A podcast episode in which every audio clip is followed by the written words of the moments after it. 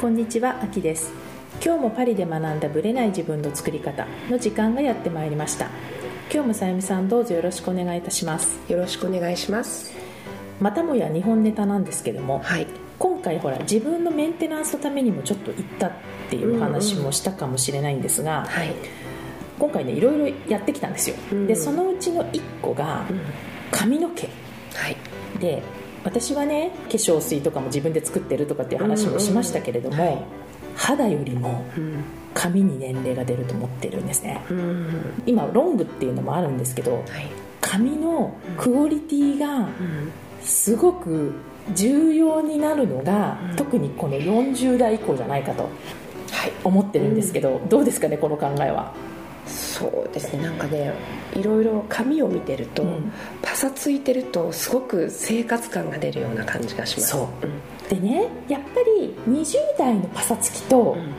40代のパサつきって違うと思うんですうね、ん。で多分もう老化とともにあるパサつきじゃないですか。そう。こうなんていうのもうどうすることもできないようなね感じがで漂ってるんですよねそのその髪にこだわってる人の話を聞くと、うん。私もあなるほどと思ったんですけど、うん。うん顔周りで一番面積の多いのって髪の毛じゃないですか、でお肌がすっぴんになっても、まあ、メイクをしてなくてもその髪のツヤ感っていうのはうん。変わんないじゃないですか、うん。だからそこの顔周りの自分のその髪にどれぐらいケアしてるかではいすごく変わるんじゃないかっていうのを思っていて、うん。だから肌もそうなんだけど髪の方が特にロングの私にとってはねはい。髪の質感がすごい大事じゃないかなと思っていて、で、まあ、たまたまそのフェイスブックの友人がねいつも、まあ、すごいサラサラヘアなんですよ、うん。ストレートでね。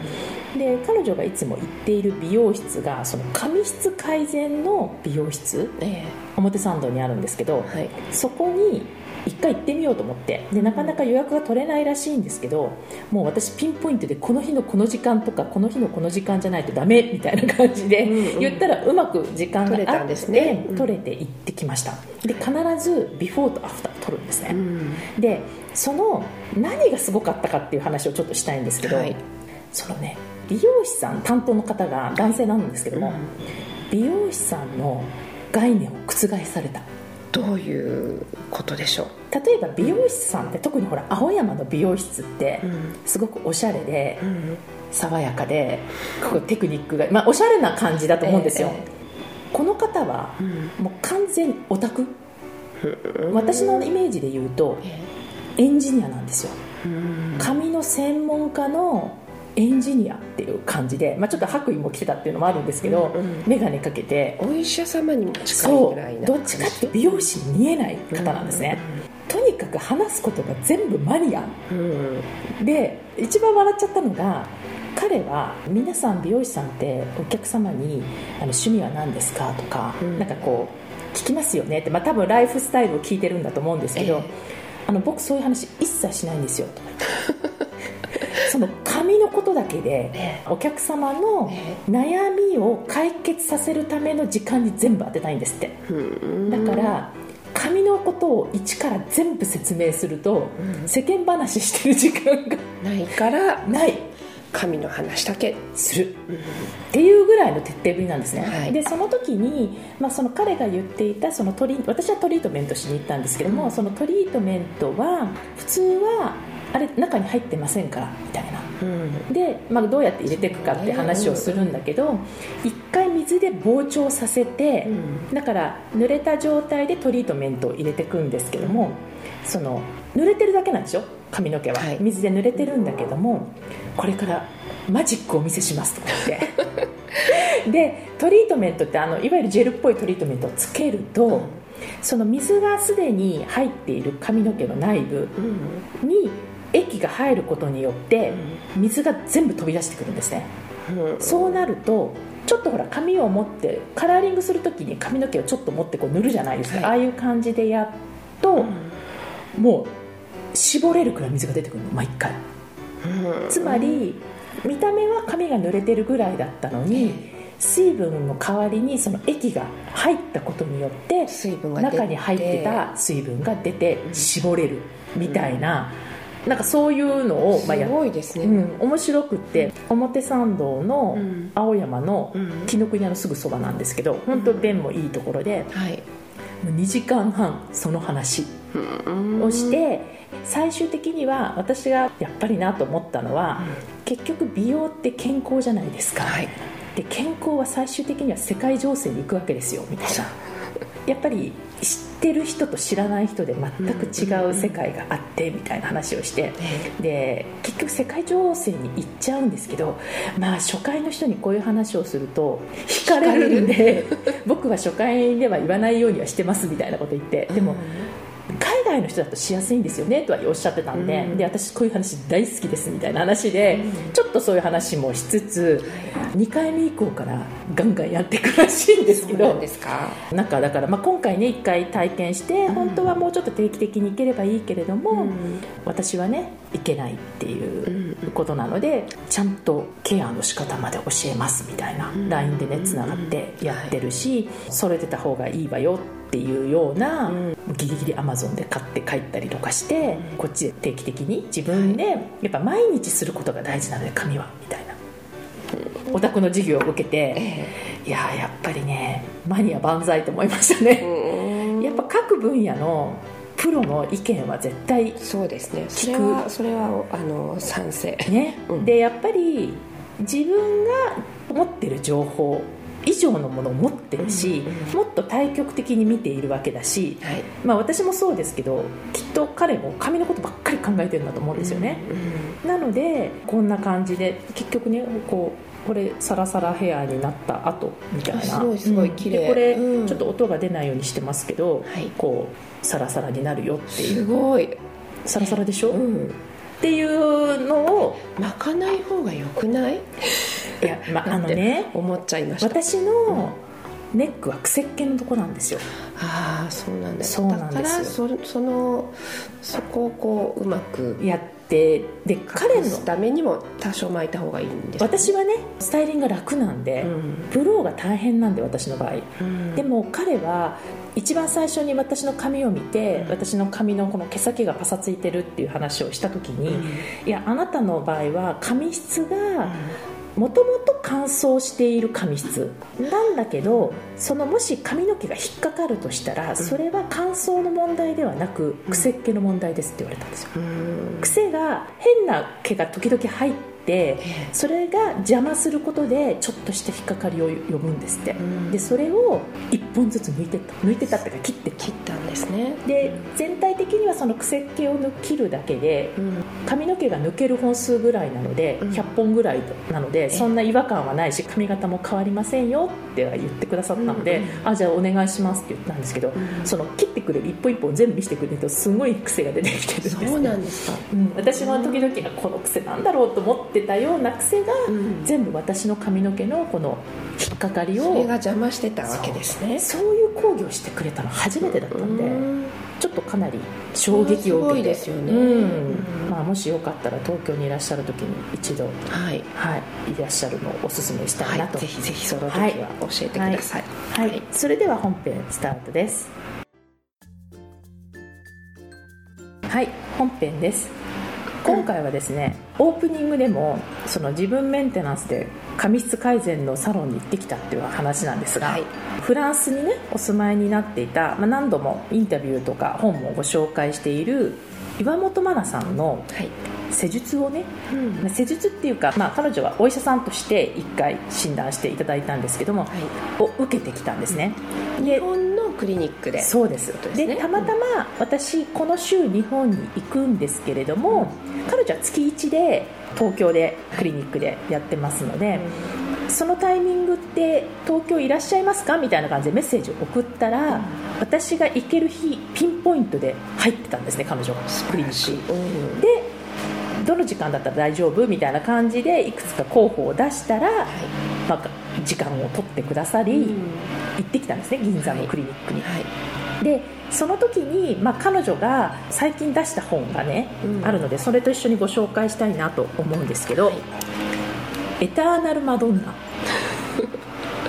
永遠美貌ですよ。うん永遠美貌。はい、はい。R45 編。はい。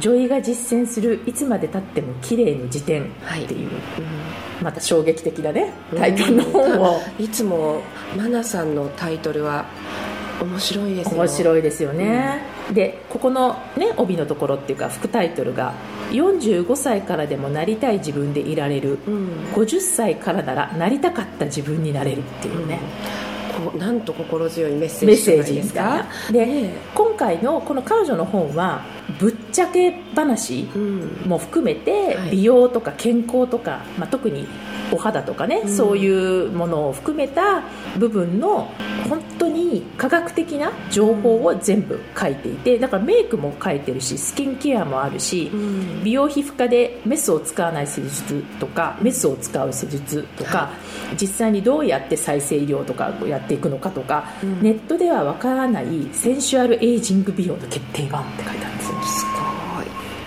その本の中でやっている1個の施術をやってきたんですね、はい、でそれは、えーマッサージピルっていうので、まあ、東京でいくつかやってるところがあるんですけども、まあ、要はピーリングなんですね、うん。でエステでピーリングは受けたことがあるんですけど、うん。ちょっとしみる感じのあれなんですけどその次の日がもう肌がプルプルになるよっていう張りがすごいっえていう話えでえ行ったんですけど、うん。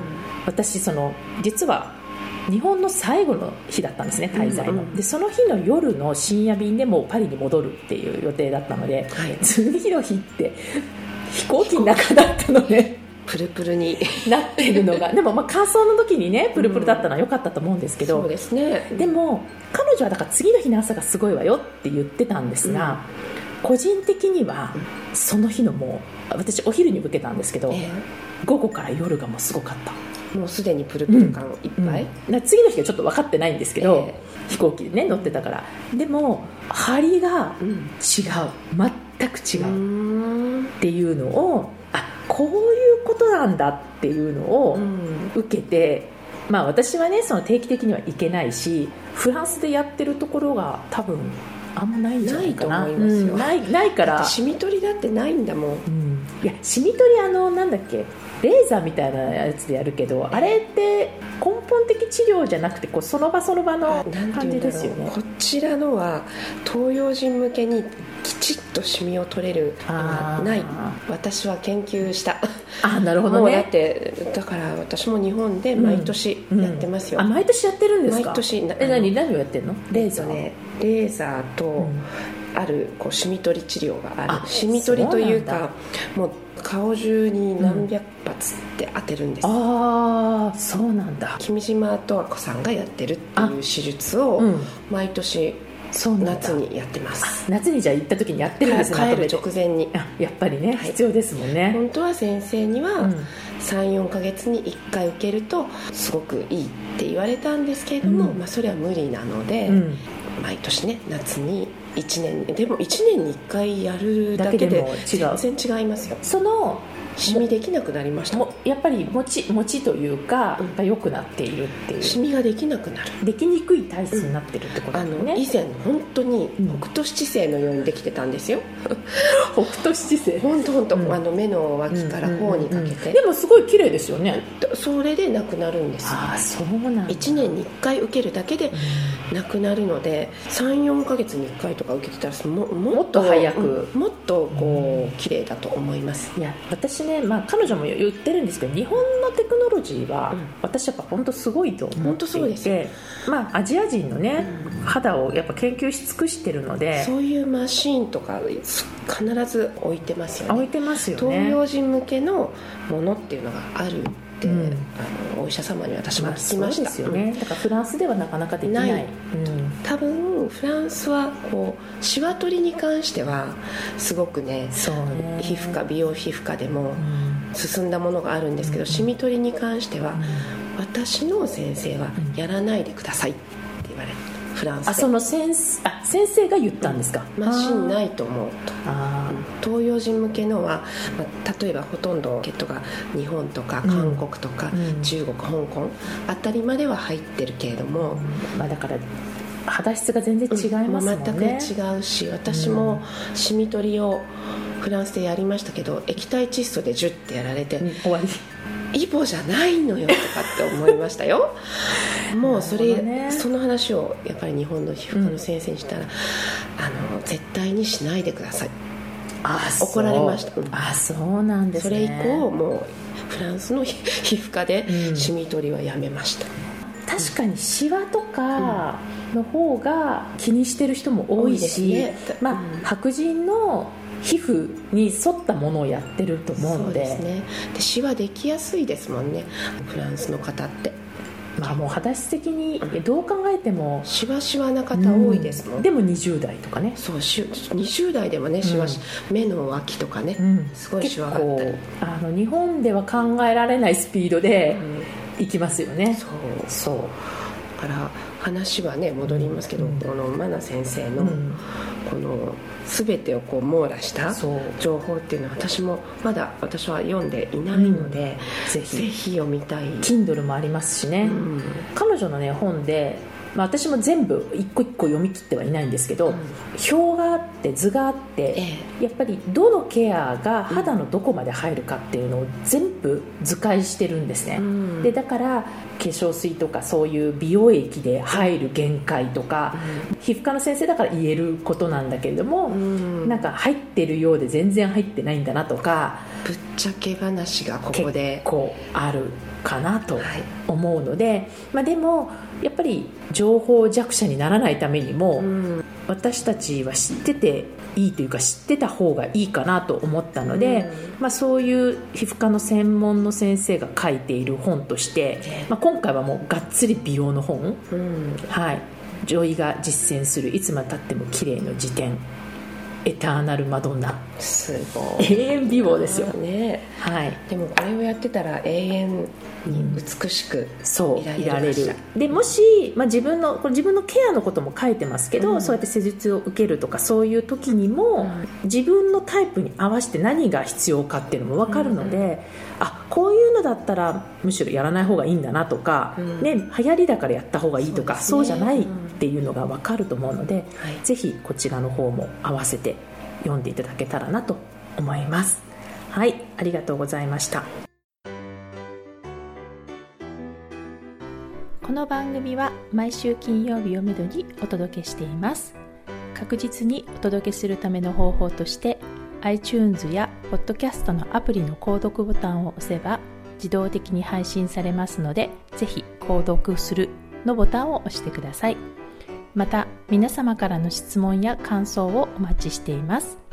オフィシャルサイトはパリプロジェクトで検索していただきお問い合わせから質問や感想をぜひ送ってください。オフィシャルサイトから LINE アットやメールレターで有益な情報をお届けしているのでこちらもぜひ登録してくださいね。また次回もパリで学んだブレない自分の作り方をお楽しみに。秋でした。